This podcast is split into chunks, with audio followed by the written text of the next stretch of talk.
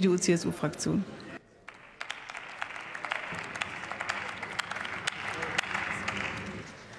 Sehr geehrte Frau Präsidentin, sehr geehrter Minister, Frau Wehrbeauftragte, geschätzte Kolleginnen und Kollegen sowie die Besucher auf der Tribüne. Seit nun mehr als 20 Jahren trägt die Bundeswehr im Rahmen der KFOR-Mission zur Stabilisierung der Republik Kosovo bei. Die Erfolge dieses Engagements sind für jeden ersichtlich und können nicht abgestritten werden. Mit derzeit rund 70 Soldaten kann die Bundeswehr auch in Zukunft dazu beitragen, dass das bereits Erreichte auch nachhaltig gefestigt wird. Stabilität und Sicherheit im Kosovo und in der Westbalkanregion sind sowohl für die EU als aber auch für Deutschland von enormer Bedeutung. Und wir haben es doch erst kürzlich wieder beobachten können. Die Lage ist und bleibt angespannt. Es gibt auch weiterhin ein großes Konflikt- und Eskalationspotenzial, insbesondere im Norden des Kosovo. Und genau diese Glutnester versucht Russland wieder auflodern zu lassen.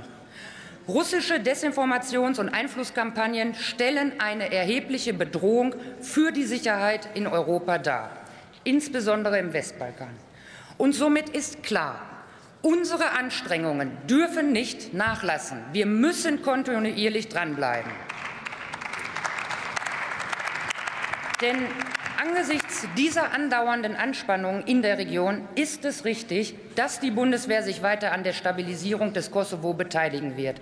Und ebenso wichtig ist, dass die Personalobergrenze des KFOR-Mandates deutlich über dem derzeitigen Kräfteansatz von rund 70 Soldaten liegt.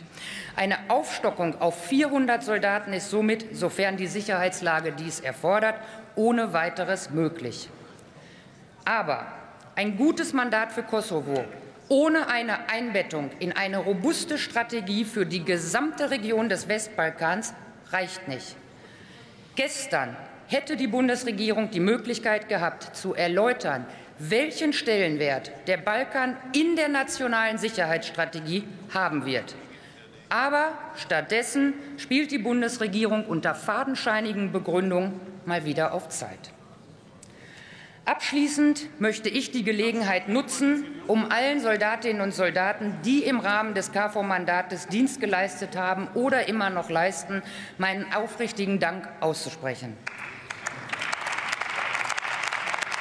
Und insbesondere denke ich heute an die tapferen Soldaten, die ihren Einsatz im Kosovo mit dem höchsten Opfer bezahlten, sowie denjenigen, die leider noch immer unter den lang anhaltenden Folgen dieses wichtigen Einsatzes leiden.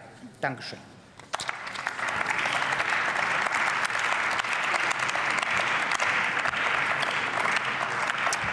Das Wort hat Joanna Kuhn.